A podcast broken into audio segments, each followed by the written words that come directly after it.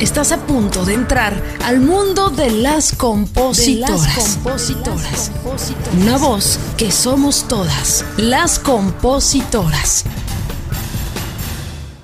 Mis queridas colegas, qué gusto saludarles por acá la vidrio en un nuevo episodio. Me parece importantísimo saber más de sincronización. Estamos en una época súper conectada, eh, digitalizada. Hay cada vez más espacios para sincronizar nuestras canciones en, series, en productos interesantísimos y tenemos que, estar, ¿no? Eh, eh, ahora sí que empapándonos de todo este asunto de la sincro. Hoy tenemos tenemos a un gran invitado, el especialista en este asunto, que es mi querido Rafael Hernández, hablando un poco de él, es bogotano, graduado en publicidad y mercadotecnia, acaba de terminar su especialización en propiedad industrial, derecho de autor y nuevas tecnologías, ha estado en proyectos de sincronización importantes en Colombia, en, en Sudamérica, en, Estados Unidos, como por ejemplo eh, proyectos como Yo no me llamo Rubén Blades, eh, Pájaros de Verano,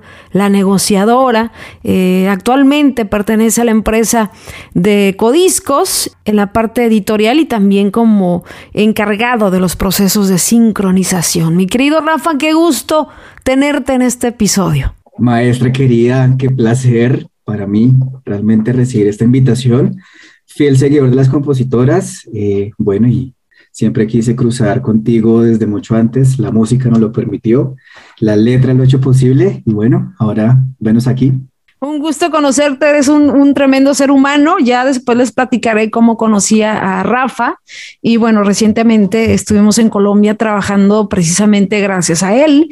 Y me voy directo, Rafita, al grano de este asunto de la sincronización, que en lo personal eh, no le, como compositora, realmente era un negocio para mí muy escondido. Yo no me enteré del grado de alcance de la sincronización hasta que una canción mía fue por medio de la editora, ¿no? Donde firmé esta canción, fue colocada en una novela y esta novela tiene ya casi siete años y hasta la fecha yo sigo recibiendo regalías de esa sincronización porque incluso la novela fue muy popular y se tradujo no sé cuántos idiomas y, en realidad dije, a ver, ¿qué pasa con la sincronización? ¿Por qué los compositores estamos eh, un poquito alejados y viendo cómo está creciendo? Por eso quise tener esta charla, porque tú eres el especialista en este asunto de la sincronización, pero empecemos de cero. Platícame qué es, cómo funciona y quién la hace. Bueno, pues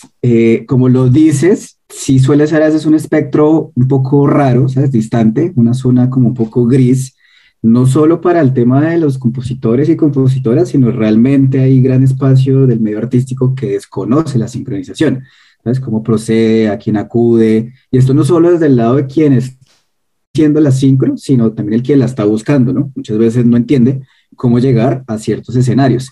Entonces, pues primero que es sincronizar es básicamente cuando pones música con video. ¿sabes?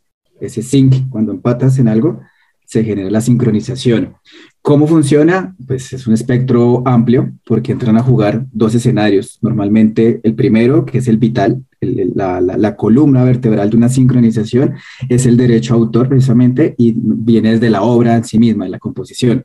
Tú no puedes usar, puedes querer usar mañana la canción que la canta, no sé, eh, Alejandro Sanz, por dar un ejemplo, o él siendo igual compositor.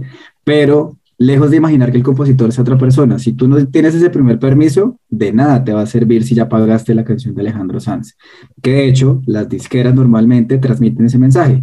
Ya tienes el permiso autoral y a veces las agencias o las productoras o este, este tipo de, escenarios quedan muy perdidos porque a veces te llegan a ti como supervisor musical y te dicen como, oye, es que quiero usar la canción que canta eh, Mark Anthony, es que es la que canta Marc Anthony o es de Marc Anthony. Y a veces uno dice, eh, no, esta canción no es fácil, tiene restricciones o es muy costosa. Y dicen, oye, pero ¿por qué es tan costosa? Porque resulta que el compositor tiene, no sé, 50 canciones que han sido un hit mundial, eh, tiene 10 premios Grammy encima, ¿sabes? Un reconocimiento gigante. Y ahí es cuando dicen, ok, la letra es demasiado importante en este escenario. Y la obra realmente pesa muchas veces sobre el máster, ¿sabes? Como que si no tienes ese lado, no puedes sincronizar. Entonces, funcionas de ese lado, tienes que lograr tener primero los dos derechos claros, o incluso si solo vas a usar la obra, cuando haces una regrabación, pasa en ocasiones que la gente usa la música, la modifica y piensa que no pasa nada. Cuando después les llegan los reclamos es como que, ay, ¿cómo así? ¿Eso tenía un permiso? Sí, tienes que tener un permiso. Siempre hay que tener un permiso del autor porque estás atacando un derecho moral del autor y estás afectando un derecho patrimonial del autor. Y cuando hay una editora por medio, pues ahí está la figura, ¿no? La editora es quien vela por tus derechos y explota tus obras. Claro. Ahora, eh, cuando se da esa sincronización, yo he tenido también en, en, dos series de Netflix. A mí nadie me avisó, a mí la editora no me avisó. O sea que, tiene que tienen que avisarme. Digo, no les iba a decir que no, porque se utilizó de la manera correcta. Es decir, eh, no sé, por ejemplo, una escena donde está el señor en una cantina y suena borracho de amor. O sea, son temas míos que se han sincronizado, pero que a mí la editora no, no me avisó. Si yo como autora, eh, ¿Cómo me doy cuenta? Obviamente en las regalías, ¿no? Que llegan de sincronización, que si no me equivoco, esas las, las paga el, el, la, la, la, sociedad autoral que, a la que perteneces y colecta, ¿no? Ese tipo de, de, regalía. ¿Cómo procede? Por ejemplo, yo como compositora, ¿cómo, ¿cómo ataco el mercado de la sincronización? ¿Con la editora con la que trabajo? Yo como, como compositora independiente, porque hay muchas que no tienen editora y a lo mejor dices, oye, esta canción eh, tiene potencial para sincronización. ¿Cómo, cómo, ¿Cómo actúo en este mercado? Aconséjanos. Exacto, ahí primero me vuelvo un poquito con lo que dices que es súper importante cuando hablas del tema de la editora. Claro, años atrás eh, la editora tampoco era que forjara mucho ese negocio porque era tal el volumen de negocio que no había que salir a buscar el negocio hoy en día se está retomando porque realmente hay que salir a buscar el negocio. O sea, si tú no ofertas el catálogo, difícilmente te van a querer buscar. Y el productor llegas porque el director tiene la canción en la cabeza o le gustó o le sonó. Eh, eso por el lado de la editorial. Cuando la, artista o la compositora es independiente, eh, existen los supervisores musicales, ¿sabes? Hay grandes figuras en este negocio que son esas personas indicadas, que conocen del negocio, que conocen las producciones, que conocen los directores, que son gustosos de la música, que tienen también un fundamento y una base importante. Pero ¿cómo, ¿cómo se llama? Autor. ¿Cómo, ¿Cómo, se llamarían esas personas a las que yo quizás voy a recurrir para quizás, eh, no sé, en un futuro tener ahí una sincronización? ¿Cómo se les llama? ¿Cómo los busco? Mira, hay empresas que se dedican a eso, son supervisión musical, Music Supervision, los Music Supervisors, eh, que son esas personas que tú le puedes decir como independiente, oye, tengo, no tengo editora, pero tengo mis obras y he hecho esto y sueno, ¿qué hago para poder estar en, un, en, en, en una sincronización? Entonces ellos son los encargados de recibir ese material y escuchar, y ir allá a la producción, decir, hey, estás buscando este tipo de música, aquí te la tengo. Es un artista independiente, a veces quizás es más asequible, ¿sabes? Porque muchas veces también está la noción que cuando vas a una editora a pedir un permiso para una sincro, pues los costos son, son elevados, ¿no? No, y de pues, hecho, de hecho acá entre nos, yo hablé con uno de estos agentes y una vez me dijo que a él se le hacía más fácil trabajar con disqueras pequeñitas o artistas independientes, precisamente por la facilidad que hay de negociar algo justo para los dos, ¿no? Porque debe de tener una agilidad también la sincronización, ¿no? Porque eso de esperar permisos y, y, de alguna forma negociar, a veces las sincros son cuestión de, de, de semanas, o sea, Exacto, toma tiempo porque claro, hay proyectos y es también es, es estar como muy al, en la jugada, como decimos acá en Colombia, tienes que estar al, al, pendiente porque no te puedes quedar con que pusiste la obra y ya, ¿sabes? Porque si estás acompañando un proyecto que dura, no sé, seis meses en rodaje, puede que el director al día último en postproducción dice, no, no me gustó y la saca, ¿sabes? Entonces realmente hasta que tú no tengas el documento firmado y, el cheque en tu bolsillo, la sincro no, no, es válida. Hay que estar muy pendiente de eso, hay que estar encima. Sí pasa muchas veces que con compañías más pequeñas es más fácil porque quieren entrar, ¿sabes? Porque quieren entrar, porque están ofertando el catálogo. Cuando tratas con las grandes, pues que en sí, en sí, pues tienen una sombrilla gigante, ¿sabes? Han creado un catálogo a través de los años y muchas veces cae por simple inercia. es como, ok, si no es esta, pues es otra. Entonces, por eso a veces a los supervisores musicales se les facilita o se nos facilita trabajar con catálogos independientes que tienen muchísimo potencial, de hecho. ¿Por qué se desconoce tanto eh, de este negocio, de este escenario, de la sincronización? Hablando directamente de los autores, ¿no? Porque ya hablaste en un principio el peso que tiene eh, el que el autor ceda o que de alguna forma también entra esa negociación para esa sincronización. ¿Por qué se desconoce, tanto este mercado? O quizás es un mercado que, que como vemos, lo digital que está creciendo, la producción de series, los canales digitales, esto para mí me parece interesante abordarlo ya, porque no solamente es el presente, sino que representa una regalía importantísima como autores. Claro, porque no es solo la regalía que tú recibes desde el momento del pago, ¿cierto? O sea, tienes que hacer un pago por poder sincronizar, poder usarla, pero eso lo hace la producción. Pero cuando emiten el programa, el que está emitiendo, ya sea la plataforma, el canal, ellos pagan una comunicación pública a de gestión, entonces el autor va a seguir percibiendo unos ingresos a futuro. ¿Qué pasa? Siento yo que es una, ha sido falta de, como de comunicación, ¿sabes? Esa es la verdad, como un poco de enseñar el mercado que esto existe, pero también hay que saberlo llevar y manejar, porque muchos compositores hoy en día te dicen, es que quiero que me sincronicen, pero no entienden un trasfondo de más allá, en, esto tiene un proceso, tampoco el compositor tiene el poder finalmente de limitar su obra y decir, no, pero ¿por qué la vas a sincronizar en un comercial de políticos si no me gusta? O sea, me estás ligando algo que a mí no va. Entonces, ahí también hay que entender y ser súper delicado en esos temas por lo mismo, porque el autor, tú no puedes tener posesión completa sobre la decisión del autor, porque tú tienes que avisar, yo tengo que llamarte, Erika, van a usar tu obra o quieren usar tu obra, o así sea simplemente decirte, oye, autorizamos tu obra dependiendo del acuerdo que tú también tengas con anterioridad, ¿no? Pero no es que vengan a usar la obra ese sin permiso o que la transformen sin permiso, porque lo que te decía, atacan un tema del derecho moral que siempre hay que cuidar y que tiene que prevalecer definitivamente el tener un catálogo exitoso te abre más las puertas en esto de la sincronización o es una idea vaga? ¿Qué buscan eh, esa gente eh, que necesita de repente eh, sincronizar para series, para novelas, para películas? ¿Pesa mucho los éxitos? ¿Las versiones originales o hay esa onda de que hago un refrito del éxito tal? Sí, pasa, pasa. O sea, el peso de tener un catálogo de reconocimiento ayuda un montón, pero a veces también juegan contra, ¿sabes? Porque no cruzan la puerta porque ven que es tan exitoso que dicen, no, esto debe ser impagable, ¿sabes?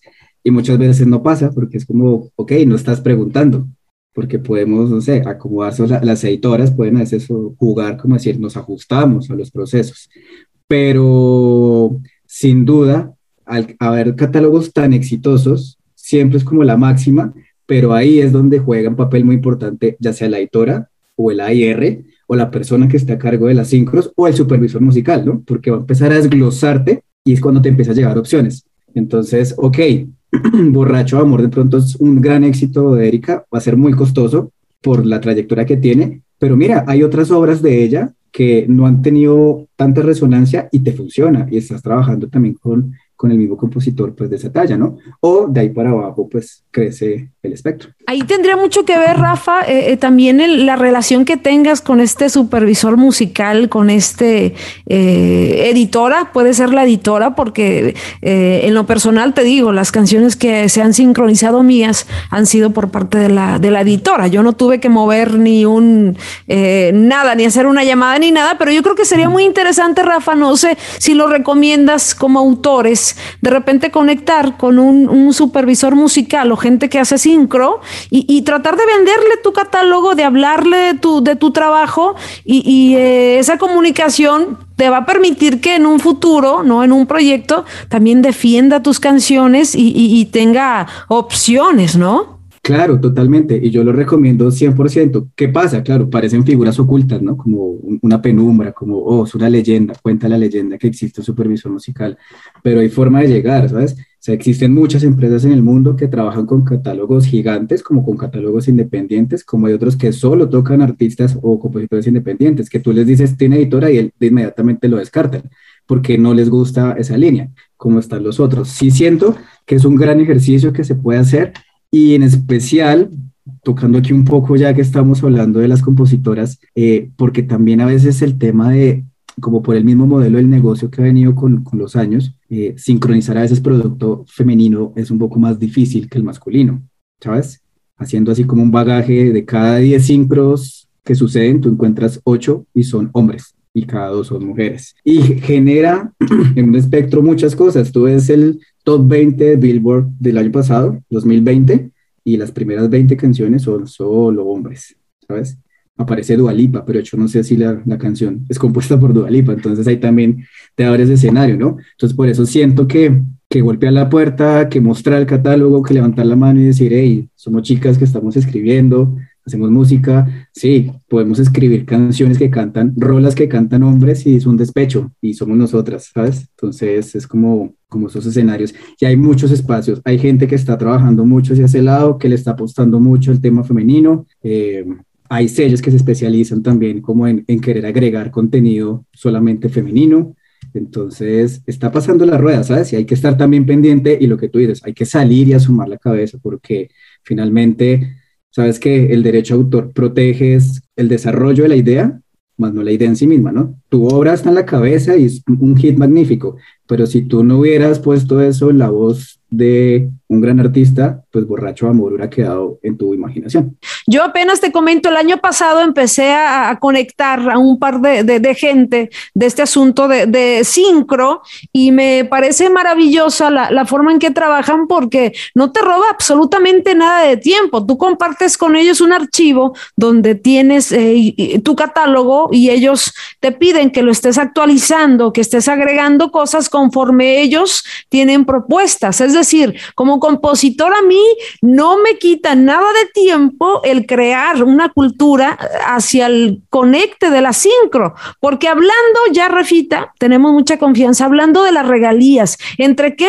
es una pregunta media burda, pero quiero que nos pongas en contexto las grandes marcas eh, ya en un nivel importante de sincronización, cómo se beneficia el autor en cuestión financiera y económica. Ya hablamos que hay un pago inicial por la sincro y también el derecho de autor que sigue corriendo pues toda la vida, ¿no? Mientras esa, esa eh, canción, ¿no? Esté eh, reproduciéndose o se esté emitiendo en algún canal eh, háblanos de esa parte financiera, de cómo el autor puede eh, beneficiarse, ¿no? Bueno, ahí yo veo dos jugadas súper importantes, que es de hecho, como siempre lo he hablado con los proyectos que hemos trabajado, y es uno, si ya eres una compositora que está firmada editora, y logras generar esos deals grandes en temas de sincro, pues yo como editor no te voy a dejar ir, ¿sabes? Yo vuelvo y te renegocio y cada vez mejor. O van a aparecer otras figuras que te van a querer robar. Cuando eres independiente, y tienes tu equipo de trabajo o incluso como independiente solitario, te genera un poder de negociación para decir, oye, mira, esto está pasando con mi música, con lo que yo escribo, me estoy sincronizando. Entonces, abre esa puerta, más allá de, tener los recaudos, en que puedas llegar a hacer un buen negocio que te funcione, porque finalmente sabemos que muchas veces las editoras tienen un tema de poderte generar una inmediatez, ¿no? En un adelanto que tú generes, no sé, en dos años un millón de dólares, te gastas dos años generándolo, mientras la editora te puede dar ese dinero por delante y eso facilita muchas cosas en el tiempo, tiempo, espacio, ¿no? Pero hay que saberlo manejar, porque vuelvo y digo, a veces llegan es directamente pidiendo cosas eh, fuera de la, de la atmósfera y es como, ok, pero ¿en qué punto estás? ¿Cómo encuentras tu proyecto? Por eso también es tan chévere cuando el supervisor musical o, el AIR viene a trabajar en supervisión musical porque puede como tantear o palpar esos dos escenarios y decir, hey, este proyecto está en un desarrollo y me interesa, me interesa mi oído, pero también su música es muy sincronizable, apostémosle, ¿sabes? Funciona. Y así es que pasan muchas cosas que da la vuelta independiente también el artista o el compositor a veces está muy huérfano en su protección como tal, ¿no? Porque claro, tienes una sociedad de gestión, pero a veces puede que tu canción haya sonado, no sé, en China, pero si allá no tienes quien te represente, pues eso queda allá, queda perdido.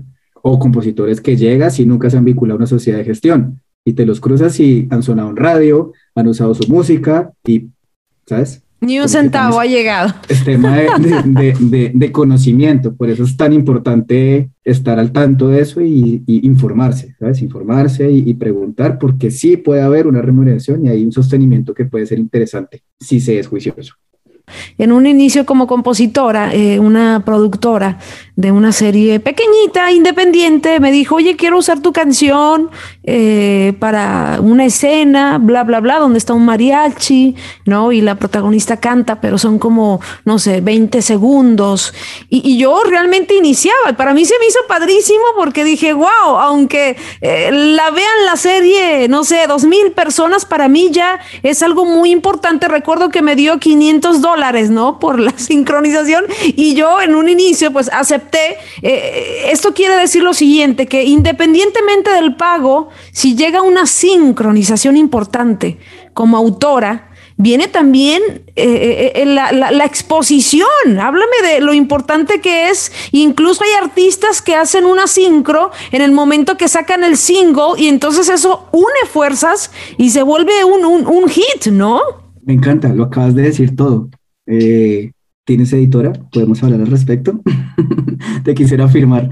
Mentiras. Eh, exacto, totalmente. Una sincro en el momento que es. Por eso es la palabra, sincro. Cuando logras sincronizar y eso empata, a veces es un tema que es un detonante para muchísimas cosas. ¿Qué pasa? También es un tema de entender en el momento indicado, porque he conocido proyectos que pierden oportunidades muy buenas simplemente porque no quieren dar el brazo a torcer en una tarifa.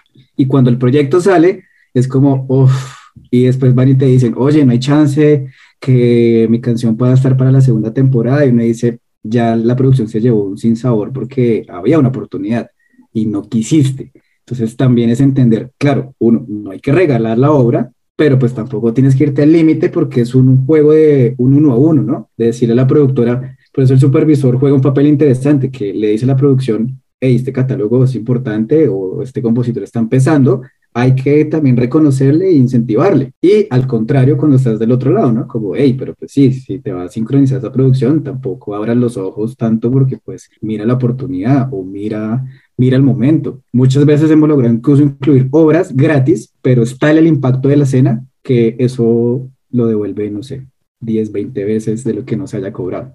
¿Qué es lo que a ti como supervisor musical eh, te ha funcionado más en cuestión de, género, quizás de, temáticas, de ambientación? No sé eh, si puedes comentarnos tu, experiencia en este asunto.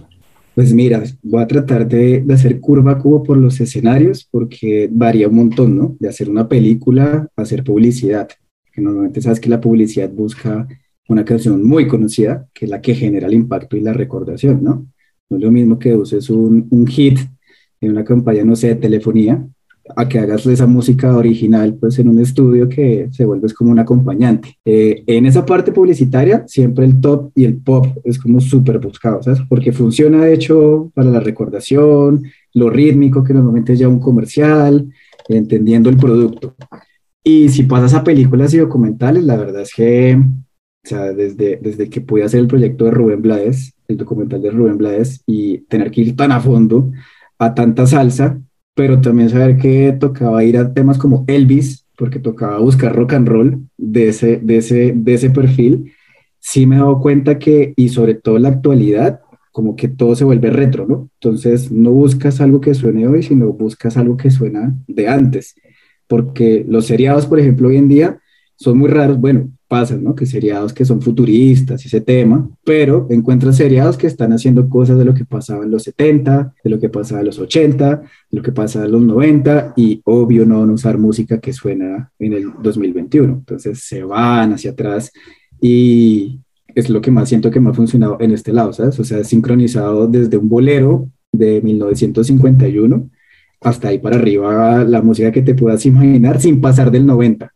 y el pop alternativo también siento que lo piden bastante, ¿sabes? Como en ese tema independiente lo buscan mucho. ¿Tú cómo ves eh, la música regional mexicana en cuestión de sincro, el mercado? Eh, porque sé que muchas compositoras que me escuchan tienen ya grabaciones importantes en el regional mexicano y, todas soñamos con que, eh, no sé, aparezca nuestra canción en, en, una serie importante, ¿no? Sí, sin duda, sin duda el género regional mexicano, siento yo, y desde la supervisión y desde lo editorial que es una ola que va a estar dominando el mundo no muy lejano, ¿sabes? Porque el, el, lo que genera, es que es más allá de, de, su sonido propio, también lo que genera, ¿no? Como esa emocionalidad que te trae que te amarra y que te empiezas a encontrar seriados que están pasando en Colombia, por ejemplo, para que sepas, están empezando a producir seriados donde están pidiendo que la música incluso original sea música popular, música regional. Entonces siento que ese, ese, ese camino viene y va a empezar, ¿sabes? Y va a empezar y va a llegar al cine también, también porque es una música que impacta. Te agradezco con el alma, te quiero muchísimo, Flaco. Nos echamos un mezcalito. Pronto. Claro, claro que sí. A ti mil gracias por la invitación. Saludo a todas las bellas compositoras que escuchan. Gracias a ti por encabezar este tipo de, de escenarios. Sabes que aquí cuentas con, con, un cómplice y un aliado que te quiere y te admira. El placer es mío. Gracias por escucharnos. Te esperamos el próximo jueves en otro episodio más de Las Compositoras, una voz que somos todas. Recuerda seguirnos en nuestras redes sociales como Las Compositoras y darle seguir a nuestro perfil para tener más visibilidad en este podcast.